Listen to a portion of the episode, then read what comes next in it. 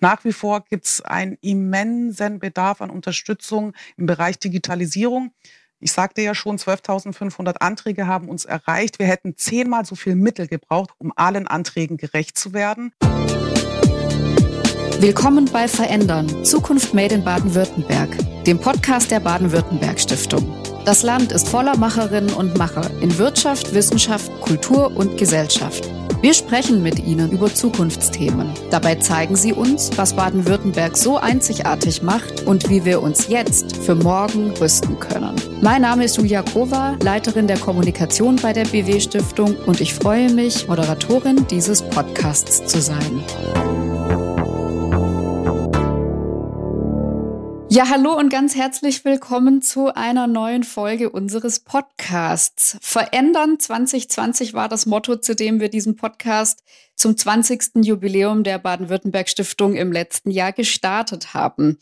Da ist es nur konsequent, dass wir heute in der 20. Folge unseren vorerst letzten Gast haben. Und über sie freue ich mich besonders, weil sie eine richtige Macherin ist. Sie ist Exilschwäbin in Berlin und seit dem vergangenen Jahr Vorständin der neu gegründeten Deutschen Stiftung für Engagement und Ehrenamt, kurz DSEE. E.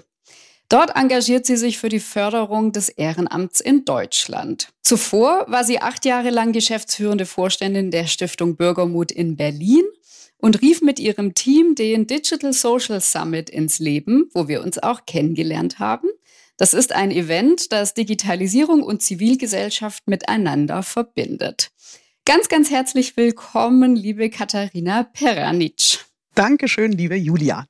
Ich freue mich sehr, dass du da bist. Und ich stelle dir natürlich, wie jedem Gast, unsere erste Frage mit Blick in die Zukunft. Wenn du eine Glaskugel hättest und damit in die Zukunft schauen könntest, auf welche Frage würdest du denn gerne eine Antwort finden? Das ist eine sehr schöne Frage. Mich würde interessieren, was die Glaskugel antwortet in Bezug auf unseren gesellschaftlichen Zusammenhalt hier in Deutschland, weil ich doch hier gerade aktuell sehr, sehr viele Bruchlinien sehe, aber auch sehr vieles Positives. Ich sehe eine Debattenkultur. Ich sehe aber auch viele Probleme, die sich nicht nur im Bereich Engagement und Ehrenamt wiederfinden, sondern auch an den Rändern zur Polarisierung und da würde mich natürlich äh, interessieren, was die Glaskugel für eine Antwort hat und hoffe dann natürlich auf Positives, dass sich der gesellschaftliche Zusammenhalt in Deutschland ja verbessert und stärkt. Was hat denn gesellschaftlicher Zusammenhalt mit Ehrenamt zu tun?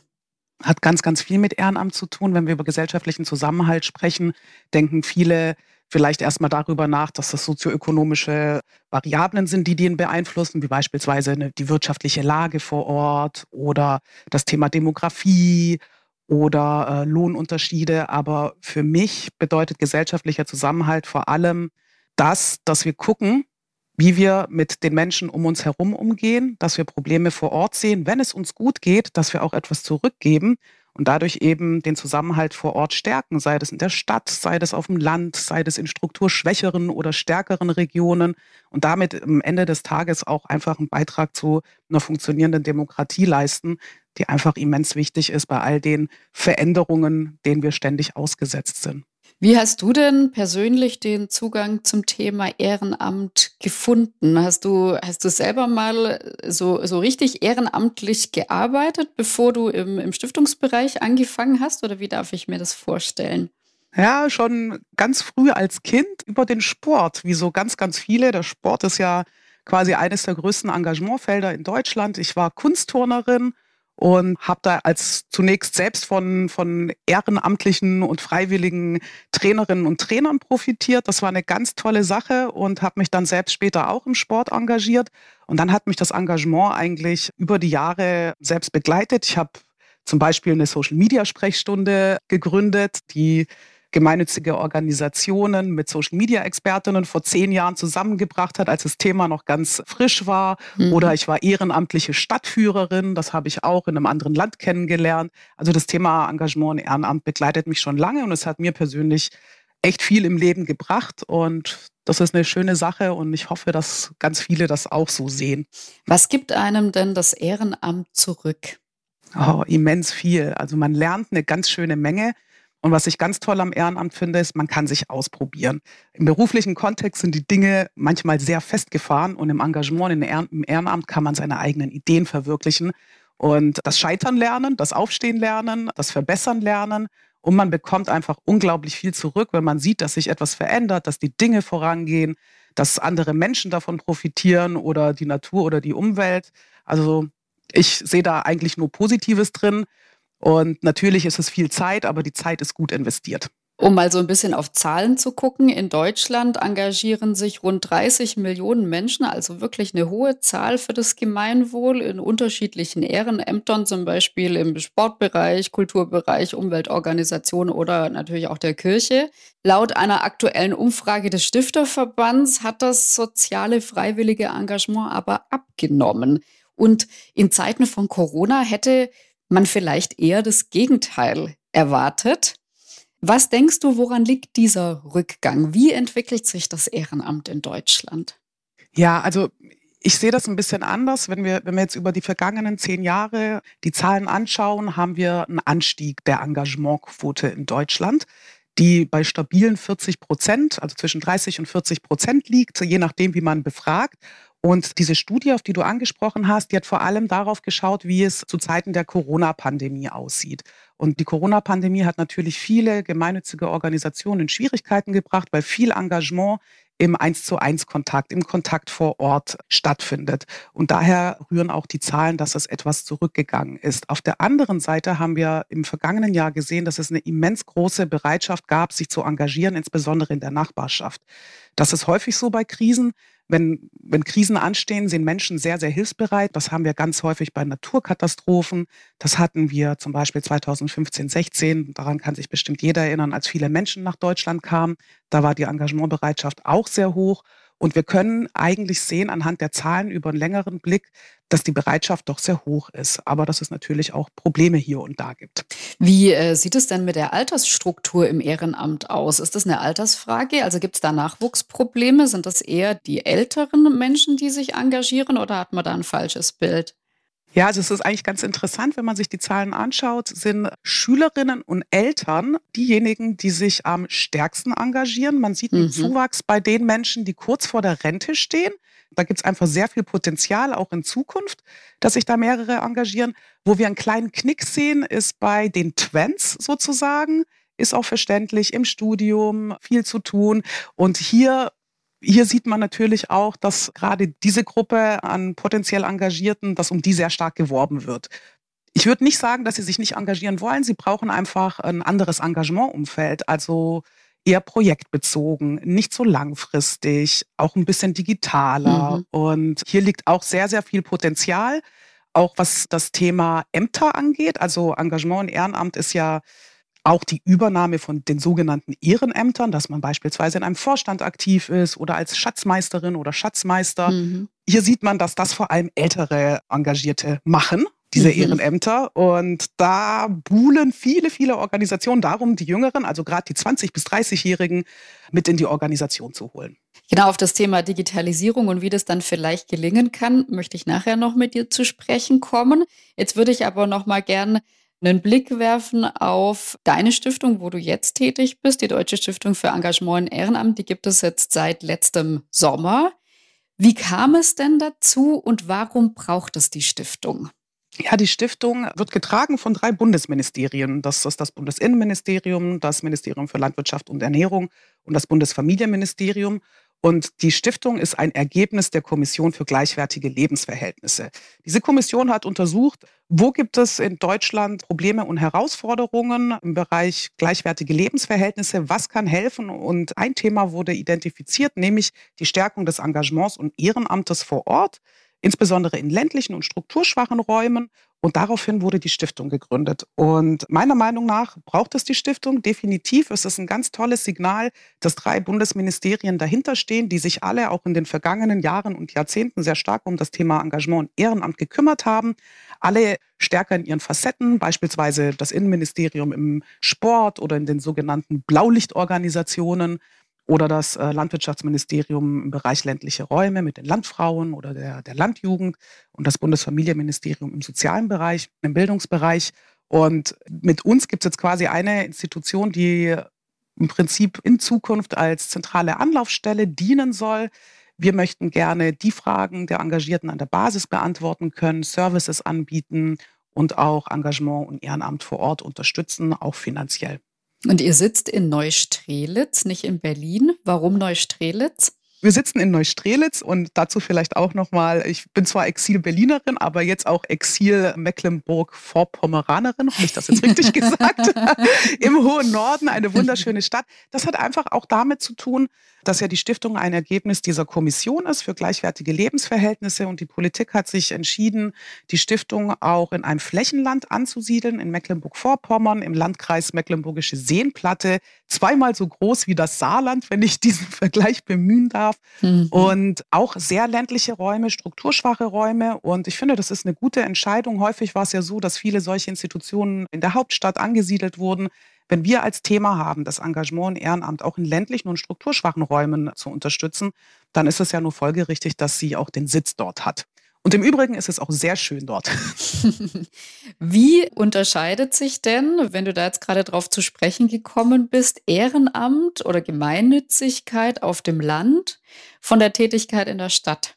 Ja, das ist auch eine schöne Frage. Erstaunlicherweise ist es so, dass die Engagementquote in ländlichen Räumen höher ist als in Städten. Warum? Weil es da mehr Anbindung gibt an das Ehrenamt, weil es greifbarer ist, weil man eben sowas wie die freiwillige Feuerwehr oder die Vereine einfach sozusagen vor der Haustür hat? Oder woran liegt das? Ja, ich glaube, das ist so ein bisschen, wer sich einmal engagiert hat und davon begeistert ist, der steckt ja andere Leute mit dieser Begeisterung an. Und ich glaube, in kleineren Orten ist dann quasi diese Ansteckungsgefahr mhm. höher als jetzt in der sogenannten anonymen Stadt. Das soll jetzt nicht bedeuten, dass in der Stadt alles anonym ist, aber ich glaube, das ist ein Faktor. Und es gehört einfach dazu, dass man, also als Jugendlicher wächst man in, in ländlichen Räumen häufig damit auf, dass man entweder in der Freiwilligen Feuerwehr ist oder im Sportverein oder bei der Landjugend sich engagiert. Und dann nehmen diese Engagementkarrieren je nach Lebensentwicklung gehen dann weiter. Von der Landjugend geht es dann zum Beispiel zu den Landfrauen oder man engagiert sich im Dorfverein. Das ist einfach ein ganz zentraler Punkt für den Zusammenhalt vor Ort, was ich auch anfangs gesagt habe. Aber was man auch leider sieht, ist aufgrund des demografischen Wandels, Aufgrund der großen Distanzen auch in ländlichen Räumen nimmt das in Teilen auch ab. Also es entstehen nicht mehr so viele neue Vereine. Das sieht man vor allem in der Stadt, dass es da mehr gibt. Aber nichtsdestotrotz ist das Engagement ein ganz, ganz zentraler Baustein eben in den ländlichen Räumen. Und es ist aber nicht überall gleich verteilt. Also dort, wo die wirtschaftliche Lage besser ist, ist die Engagementquote höher als dort, wo die wirtschaftliche Lage nicht so gut ausgestaltet ist. Und was sind jetzt eure Ansätze bei der DSEE? E? Was habt ihr vor und welche Schwerpunkte wollt ihr setzen? Ja, also was, was wir gemacht haben, als wir im vergangenen Sommer gestartet sind, wir sind erstmal ins Gespräch gegangen mit ganz, ganz vielen unterschiedlichen Akteuren, seien das jetzt Organisationen in ländlichen Räumen, seien das Ehrenamtsagenturen, die in der Kommune angesiedelt sind, seien das Politikerinnen und Politiker, größere Wohlfahrtsverbände. Wir haben überall nachgehorcht und geschaut, wo liegen bei euch die Herausforderungen, was läuft richtig gut, was kann man zum Beispiel übertragen, aber wo hakt es auch. Und im vergangenen Jahr waren das, haben sich da drei Themenschwerpunkte herauskristallisiert. Und das war zum einen das Thema Digitalisierung. Das ist klar, darüber wurde schon viel gesprochen. Gerade in der Corona-Pandemie haben einfach viele Organisationen diesen Digitalisierungsschub und Druck gespürt. Die Arbeit musste weitergehen, vieles wurde ins Netz verlegt. Und hier gab es einfach einen immensen ja, Unterstützungsbedarf. Zum anderen das Thema Nachwuchsgewinnung, was du auch schon angesprochen hast, ein riesengroßes Thema und große Ängste, weil wir ja auch einfach im demografischen Wandel sind. Und zum Dritten war das Thema, was wir identifiziert haben, die Strukturstärkung in ländlichen und strukturschwachen Räumen. Also dort auch Innovationen anzustoßen, kann man da das Engagement nochmal von neuem befeuern.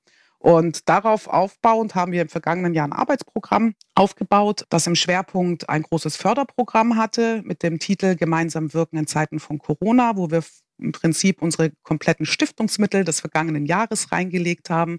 Das waren 20 Millionen Euro und wir haben Qualifizierungsmaßnahmen gestartet mit dem Haus des Stiftens, ein großes Online-Camp mit 11.500 Angemeldeten, wo es darum ging, digitale Kompetenzen aufzubauen. Und wir sind in Digital Social Summit beigetreten als Mitglied des Initiativkreises.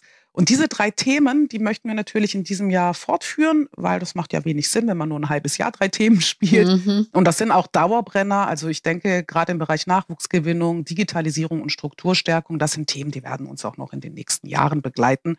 Und hier wollen wir eben in Zukunft auch eigene Angebote entwickeln, gemeinsam mit Partnern aus der Zivilgesellschaft, wo es eben um Kompetenzaufbau geht, wo es darum geht, das voneinander Lernen zu fördern, wo es darum geht, gute Konzepte in die Fläche zu bringen. Also wir haben richtig viel vor und ich freue mich total, da mit sehr, sehr vielen Partnerinnen und Partnern diese Themen nach vorne zu bringen. Ja, und ich glaube, mit deiner Energie bringst du die Themen auch nach vorne. Das finde ich so schön. Jetzt hast du es gerade angesprochen. Der Digital Social Summit findet jetzt bald wieder statt, nämlich am 29. und 30. März, natürlich komplett virtuell. Man kann sagen, dort treffen die Themen Digitalisierung und gemeinnützige Arbeit aufeinander. Ne? Ich habe es vorhin in der Einleitung schon kurz gesagt. Die Zivilgesellschaft ist dort präsent und im Prinzip in ganz vielen unterschiedlichen Formaten wird das Thema Digitalisierung gemeinsam bearbeitet. Und ihr seid dabei, die Baden-Württemberg-Stiftung ist auch mit dabei, verschiedene Bundesministerien sind mit dabei als Veranstalter. Kannst du noch mal sagen, warum ist Digitalisierung ein Thema, das auch unterschiedliche Organisationen und Ehrenamtliche und Menschen, die in dem Bereich tätig sind, so miteinander verbindet? Was steckt dahinter und warum ist es auch so wichtig? Warum kann Ehrenamt ohne Digitalisierung nicht mehr auskommen? Schöne Frage. Diese Fragestellung haben wir uns ja vor drei, vier Jahren gestellt, als die Idee zum Digital Social Summit geboren wurde. Hier vielleicht nochmal vorab. Ich finde, das ist eine richtig gute Veranstaltung, weil sie eben sehr unterschiedliche Akteure erstens in diesem Initiativkreis zusammenbringt. Also wir haben im Prinzip von wirtschaftsnahen über zivilgesellschaftliche Organisationen, über die Bundesministerien einfach alle Sektoren mit dabei, die erkannt haben, dass das Thema Digitalisierung und Engagement eben auch zusammengehören. Und als wir damals gestartet haben, haben wir uns eigentlich so drei Fragestellungen, drei ja so drei Leitplanken gesetzt. Und zum einen war das, also wie kann die Zivilgesellschaft, das Engagement und das Ehrenamt Digitalisierung nutzen, um ihre Arbeit in den Organisationen besser umzusetzen? Zum Zweiten, wie kann die eigene Wirkung auch erhöht werden mittels Digitalisierung? Und drittens, wie kann Zivilgesellschaft eine stärkere Stimme im ganzen Diskurs der Digitalisierung erheben? Also wie kann sie, wie kann sie da lauter werden? Wie kann sie da stärker mitbestimmen? Wie kann man Teilhabe organisieren? Und das waren so die drei Leitideen, die wir vor drei, vier Jahren gesehen haben. Und es ist schön, es im dritten Jahr zu sehen, dass, dass sich sehr viel verändert hat, sehr viel nach vorne gebracht wurde. Die Organisationen, die auf dem Summit sprechen. Also es ist ja auch so, dass das komplette Programm aus der Zivilgesellschaft selbst entsteht. Das ist schon sehr erstaunlich, was da alles passiert. Und warum das Thema zusammengehört, Engagement und Ehrenamt, ist, glaube ich, eine Fragestellung, warum ist Digitalisierung ein Thema in unserem privaten Leben? Also wir haben es jeden Tag in der Hand. Es prägt unser Leben und gerade im Bereich Engagement muss die Zivilgesellschaft meiner Ansicht nach sich stärker einmischen, denn ich, wir hatten es am Anfang schon, Engagement ist echt so ein Grundpfeiler, was unseren gesellschaftlichen Zusammenhalt angeht. Und wenn Digitalisierung unser Leben so verändert, so beeinflusst, so prägt, dann müssen diejenigen, die vor allem mit verletzlichen Zielgruppen zusammenarbeiten, in den Diskurs mit einsteigen, selbst mitgestalten, weil sich ansonsten die Entwicklung entkoppelt von dieser gesellschaftlichen Aufgabe und einem sogenannten wirtschaftlichen Streben nach Prozessoptimierung das passt für mich nicht zusammen. Zivilgesellschaft muss da einfach viel, viel stärker mitbestimmen. Und das sieht man auch am Programm des Digital Social Summit. Es gibt sehr, sehr viele Sessions, die sich rund um das Thema Open Source drehen. Das war in den ersten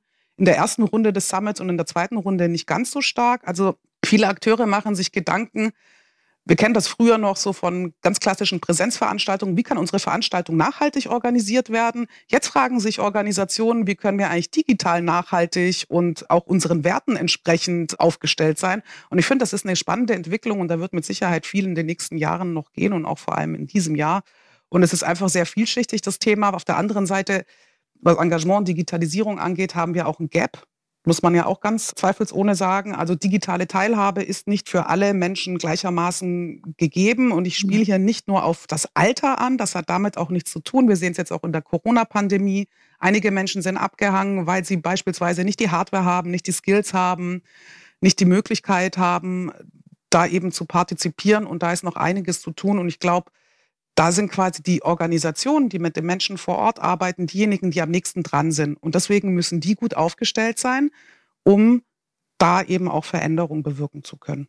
Jetzt bist du auch selber im Programm dabei und zwar bei einer sogenannten Fuck-Up-Session zum Thema Bürokratie. Erklär uns mal, worum es da gehen soll. Ja, sehr, sehr spannend. Wir als Stiftung, ich hatte es ja schon erwähnt, haben im vergangenen Jahr ein großes Förderprogramm aufgelegt. Und die Deutsche Stiftung für Engagement und Ehrenamt ist eine öffentlich-rechtliche Stiftung. Das heißt, wir sind eine mittelbare Bundesbehörde. Und das bedeutet, wir haben auch Vorgaben, wir agieren wie eine Behörde. Und da haben wir im Zuge dieses großen Förderprogrammes, wo wir über fast 2000 Organisationen mit 20 Millionen Euro unterstützen konnten, insbesondere im Bereich Digitalisierung, haben wir sehr viele Erfahrungen mit dem Thema Bürokratie gemacht. Und die möchten wir gerne teilen. Häufig gibt es ja den Vorwurf, Engagement scheitert häufig an bürokratischen Hürden.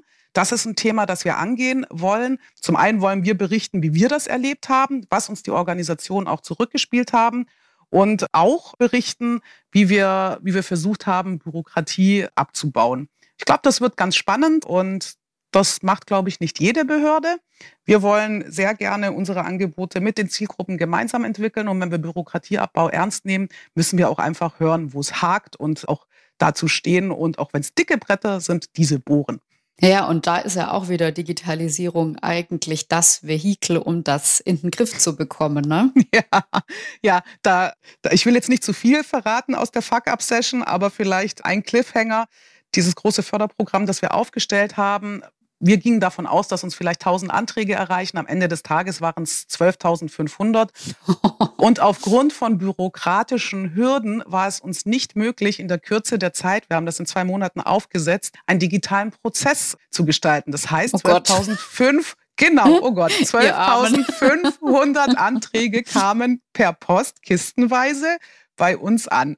Und da haben wir einen Fundus an, an Erfahrungen zu teilen. Und ja, das war schon eine ganz große Herausforderung, vor allem auch für jemanden wie mich, der eigentlich nur digital arbeitet und das mhm. gewohnt ist, auf einmal wirklich tonnenweise Papier zu haben. Nee, kann ich mir vorstellen. Wenn du nochmal auf die aktuelle Situation jetzt in der Corona-Pandemie blickst, was ist denn aktuell die größte Herausforderung, vor der bürgerschaftliches Engagement steht? Ja, also das, das ist zum einen auch wieder das Thema Bürokratie. Es ist total schwierig für die Organisationen, mit den, mit den ständig neuen Vorgaben und Verordnungen umzugehen, Hygienekonzepte umzusetzen. Nach wie vor gibt es einen immensen Bedarf an Unterstützung im Bereich Digitalisierung. Ich sagte ja schon, 12.500 Anträge haben uns erreicht. Wir hätten zehnmal so viel Mittel gebraucht. Also wir hätten eigentlich 200 Millionen Euro gebraucht, um allen Anträgen gerecht zu werden. Und die meisten Anträge wurden eben im Bereich äh, Hardware-Ausstattung zum Beispiel gestellt. Das heißt, hier, hier sind die Organisationen nicht so gut aufgestellt. Also jetzt, wenn wir auf die Pandemie schauen, es gibt große Befürchtungen, dass es große Austrittswellen aus den Vereinen gibt. Das bedeutet zum einen, es sind weniger Menschen engagiert im Verein. Es bedeutet aber auch, dass das Einnahmeverluste sind. Das ist ein riesengroßes Problem. Und dadurch, dass Veranstaltungen nicht stattfinden können, fehlen auch Spendeneinnahmen sozusagen, weil Nehmen wir jetzt beispielsweise das Fußballspiel, wo der Verein dann auch die Bratwurst und den Kaffee und den Kuchen verkauft. Hm. Diese, diese Dinge können einfach nicht stattfinden. Und daraus finanzieren sich einfach ganz, ganz viele Vereine vor Ort. Und wir müssen, das möchte ich auch noch mal kurz erwähnen, über 70 Prozent der, der 600.000 Vereine haben ein Budget im Jahr von unter 10.000 Euro. Mhm. Das sind gar nicht so große Mittel. Aber wenn diese wegfallen, ist einfach die Arbeit, also die Umsetzung der Arbeit vor Ort auch ganz, ganz schwierig. Also das, das sind so die Problemfelder, die wir sehen und die eben auch äh, Studien wie die Civits-Studie bestätigen. Hast du das Gefühl, die Politik hat Vereine und andere ehrenamtliche Organisationen jetzt, wenn es um die Unterstützung geht, ausreichend im Blick oder fallen die durch das Raster? Also dadurch, dass wir ja in dem Themenfeld sehr eng mit vielen Ministerien im Dialog sind, sehe ich schon, dass sie im Blick sind. Und ich sehe auch, dass jetzt in diesem Jahr nochmal neue Programme aufgelegt wurden, auch auf Länderebene, was großartig ist. Also Hessen hat jetzt nochmal ein, ein Programm aufgelegt, wo es um, um Digitalisierungsunterstützung geht. Da können Organisationen bis zu 15.000 Euro beantragen. Andere Bundesländer ziehen nach. In Berlin ist auch so ein Programm geplant. Also die Politik sieht das schon, aber ich sehe auch, dass die Politik echt viel auf der Platte hat. Und das ist auch eine Aufgabe für uns, da auch immer wieder darauf hinzuweisen und zu sagen, da braucht es einfach nochmal mehr Unterstützung. Da verstehen wir uns auch als Scharnierfunktion. Mhm. Wenn du jetzt nochmal zum, ja, so gegen Ende unseres Gesprächs den Blick nochmal in die Zukunft wirfst und dir vorstellst, dass die Zusammenarbeit zwischen Politik, öffentlicher Verwaltung und Zivilgesellschaft perfekt gelingt nach deiner Vorstellung, wie sieht denn dann Ehrenamt in Deutschland künftig aus? Teile mal mit uns deine Idealvorstellung. Ja, also es ist eine super Vorstellung, daran wollen wir auch arbeiten. Äh, stell dir vor, ich, ich bin eine Person in, sagen wir mal, in einem Dorf, ich habe eine Idee, wie es in unserem Dorf schöner sein kann und dazu möchte ich gerne einen Verein gründen. Das geht dann total schnell, mache ich digital. In zwei Stunden steht der Verein. Die Satzung habe ich mir quasi auch im Internet zusammenklicken können und dann kann ich direkt mit meinen Freiwilligen, mit denen ich diesen Verein Gründe loslegen und vor Ort die Dinge verbessern. Also das wäre schon mal eine ganz großartige Geschichte. Dann bin ich, wenn ich diesen Verein habe, habe ich einfach die Möglichkeit zu gucken, wo kann ich Unterstützung finden, sei das jetzt irgendwie um Kompetenzen aufzubauen oder Mittel zu beantragen. Auch dieses muss digital ganz klar möglich sein. Und am Ende des Tages habe ich dann als Engagierter mehr Zeit, um die wirklich wichtigen Dinge zu tun, nämlich diese eins zu eins Begegnungen, die das Engagement so wertvoll machen, mit den Menschen zusammenzuarbeiten, weil die Prozesse im Hintergrund einfach wie geschmiert laufen. Und das wäre eine schöne Zukunftsvision. Daran müssen wir arbeiten. Wirklich eine tolle Vorstellung. Liebe Katharina, vielen Dank für das tolle Gespräch. Wir sind auch schon fast am Ende angekommen, aber noch nicht ganz. Denn wie immer auch an dich zum Schluss gibt es unsere Entscheidungsfragen. Äh, ich würde dich bitten, die kurz und knapp zu beantworten. Okay. Frage 1. Was war deine erste richtige ehrenamtliche Tätigkeit? Ähm, Nachhilfeunterricht für geflüchtete Kinder aus Bosnien. Wie alt warst du da? Da war ich zwölf. Deine liebste Social-Media-Plattform zum Vernetzen? Twitter nach wie vor. Digital Detox, Hot oder Schrott? Hot. Und kriegst du das auch hin manchmal? Wenn ich das Handy zu Hause vergesse, ja. Und zu guter Letzt unsere Frage mit Lokalbezug. Wenn du dich entscheiden müsstest, lieber das Rothaus Tannenzäpfle oder die Berliner Weiße mit Schuss? Na, Tannenzäpfle natürlich. Das, das freut uns jetzt natürlich. naja, ich, ich habe lang genug in, in Stuttgart gelebt. Das gehört einfach dazu. Ja, liebe Katharina, vielen Dank für das tolle Gespräch. Es hat Spaß gemacht. Danke dir, Julia. Das war wirklich toll. Ich bedanke mich bei allen Hörerinnen und Hörern fürs Einschalten. Es hat mir immer sehr viel Spaß gemacht. Ich lege jetzt mein ganzes Engagement in die Klimaschutzstiftung Baden-Württemberg und freue mich natürlich auf ein Wiederhören an anderer Stelle. Vielleicht sehen wir uns ja aber schon wieder Ende März beim Digital Social Summit virtuell und online. Alle Infos dazu gibt es auf digitalsocialsummit.de. Danke und bis bald.